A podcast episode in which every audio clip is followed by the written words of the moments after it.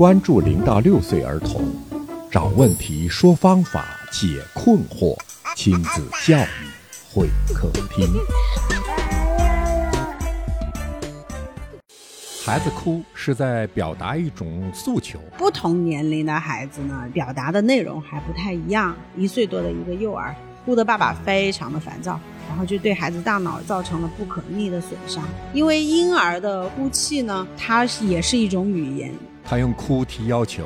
三岁以下的孩子，其实他的哭泣都有正当诉求的。三岁以上的孩子可能会把哭泣作为一种利用的一种办法。怎么养成的呢？教育方式不统一，依然还是呼吁不要拒绝孩子的哭泣，一直哭。到了第二天呢，胳膊肿起来了，原来是骨折了。如何去安抚一个哭泣中的孩子，快速的平静下来？这里家长们听到的话，也可以学一学。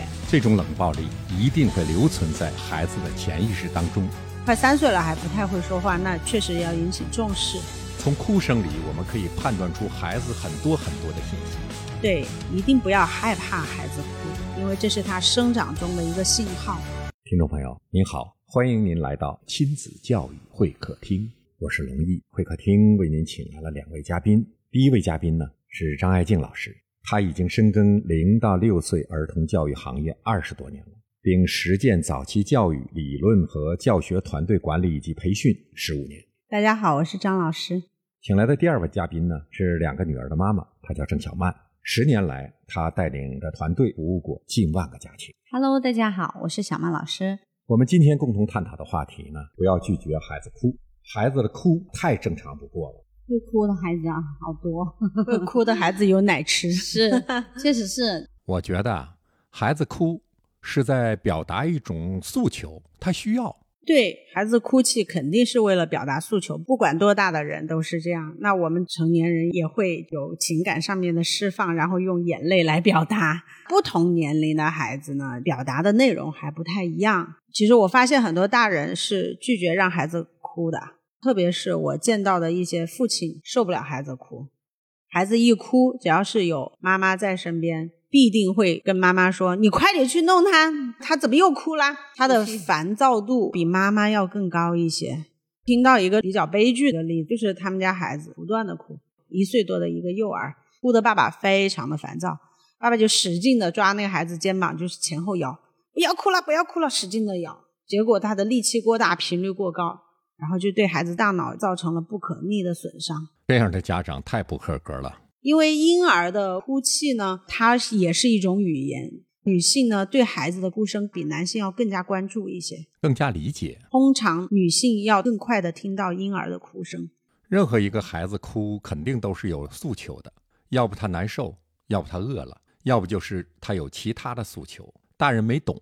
像婴儿的哭泣的话，它有好多种信号。他用哭提要求，他又不会说。有时候哭是尿尿尿尿了，要不舒服了啊。有的时候就是因为哎对，然后呢吃不饱，哎对，饿了。还有一种就是可能手压到哪啦，伸不出来了，他就开始哭了。有的是纯粹是好无聊啊，你不跟我玩 我也要哭，召唤亲情啊。你不要想象说这孩子拿哭来威胁我。来要挟我，其实有的年轻父母是这么理解的：三岁以下的孩子，其实他的哭泣都有正当诉求的。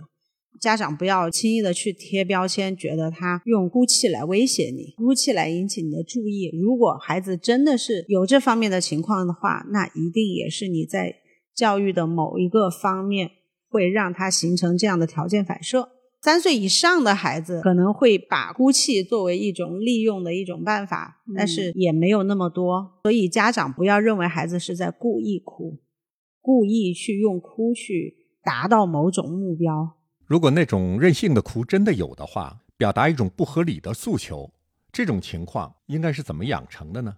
那如果真的是任性的哭，表达一种不合理的诉求，那一定是家长养成的呀。能不能具体的分析一下？比如说这个分裂的教育方式啊，比如说两呃家里两个人，一个非常严厉，一个又过度的溺爱，不就会导致这种结果吗？对，教育方式不统一。嗯，只要比如说他只要一哭，奶奶就慌了手脚，哎呀，不能哭，不能哭，嗓子哭哑啦，啊，一哭就容易生病。长此以往，你就当着孩子这么说嘛，你不能哭，不能哭，孩子就觉得哭就会有人紧张。嗯哼，那就是这个问题，一哭我就有这个本事啊，去让你紧张，让你手足无措。我为什么不哭？我只用坐在那里嚎两嗓子就能达到我的目的，我为什么不哭？这种习惯的养成，那肯定是家庭的这个引导的问题。但是我们在这里呢，依然还是呼吁不要拒绝孩子的哭泣。因为有时候孩子是这样，但不经常是这样。大部分的孩子哭泣一定是还是有需求的。我们曾经看到一个事故，孩子在玩耍的过程当中不小心把胳膊摔骨折了，表面并没有看出来，胳膊也没肿也没红，但是这个孩子呢一直哭，就是断不下来，就能哭一早上。然后家长莫名其妙，他怎么老哭啊？就抱着哄一哄。到了第二天呢，胳膊肿起来了，原来是骨折了。如果是家长能意识到这一点的话，不用让孩子免受了这么多的痛苦嘛。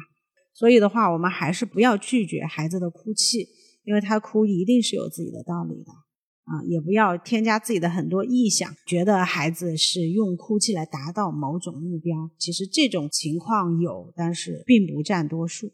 当孩子哭泣的时候，要认真的观察，仔细的分析。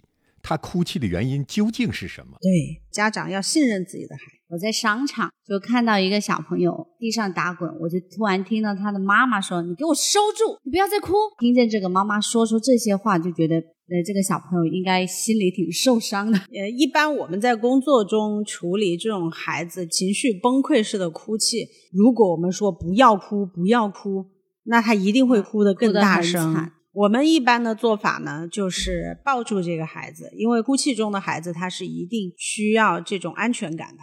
就算他挣扎的再厉害，我们也会把他要么是抱离当下的情境，让他从当下的情境脱离出来；要么呢，就是紧紧的抱住他，然后去不断的去抚摸他，告诉他：好的，好的，知道了，知道你为什么哭啊？你觉得很委屈，对吧？没有关系，没有关系。他需要理解啊。是的，你就不断的用这种安慰式的语言。我知道了，这里家长们听到的话也可以学一学，如何去安抚一个哭泣中的孩子，快速的平静下来。先抱住他，然后呢，去不断的就是轻轻拍打或者是抚摸他的后背啊，因为后背交感神经比较多，然后呢，有助于他的情绪缓和下来。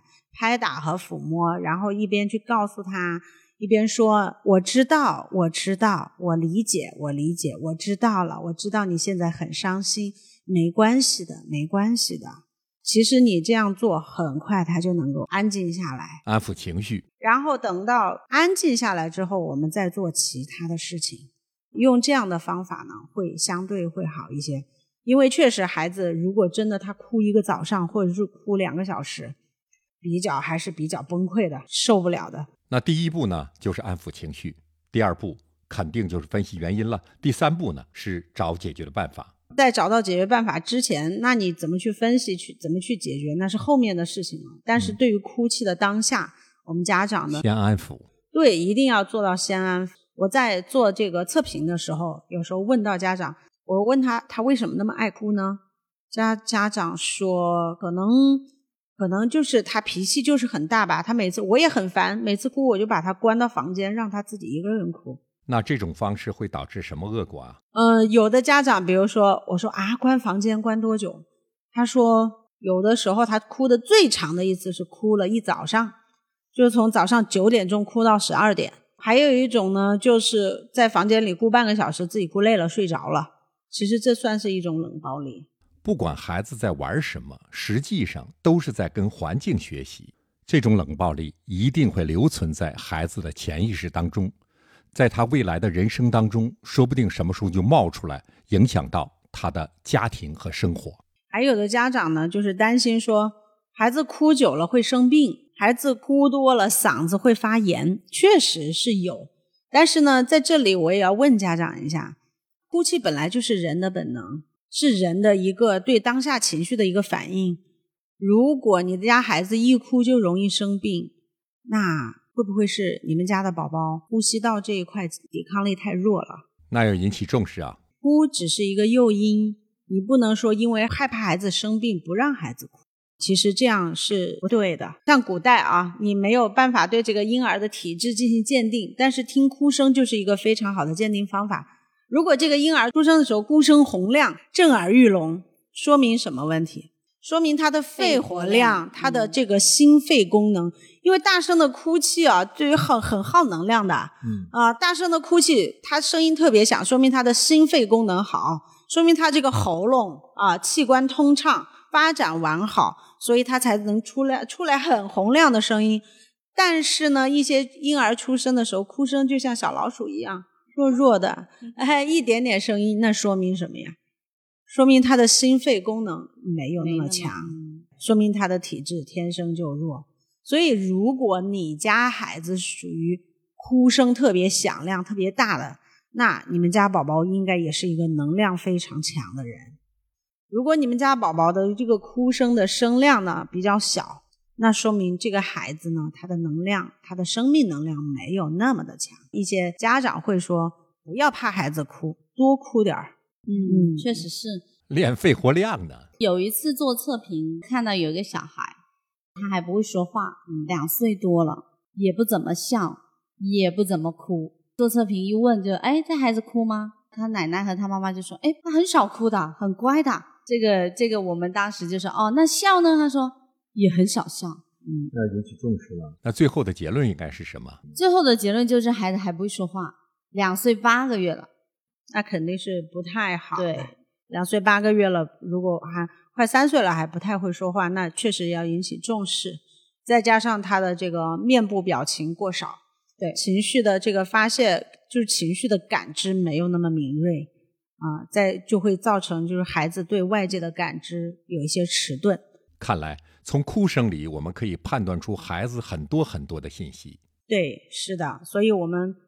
一定不要害怕孩子哭，因为这是他生长中的一个信号。确实是，后来我们也是了解到了，老人和妈妈带孩子的时候，能尽量不让他哭就不让他哭，反正他一哭就啊，他想要一件东西，他一哭，老人就会啊，快给，快给他，快给他，不要让他哭，不要让他哭。啊，我们就从这些信号当中了解到，原来这个孩家人是这样带孩子的。然后孩子也不哭也不笑，然后也不互动，所以导致了这个孩子两岁八个月了还不太会说话。后来我们也给了他一些建议，就让他哭。然后有有时候那个奶奶还故意让他哭，就后来发现确实是不对劲了。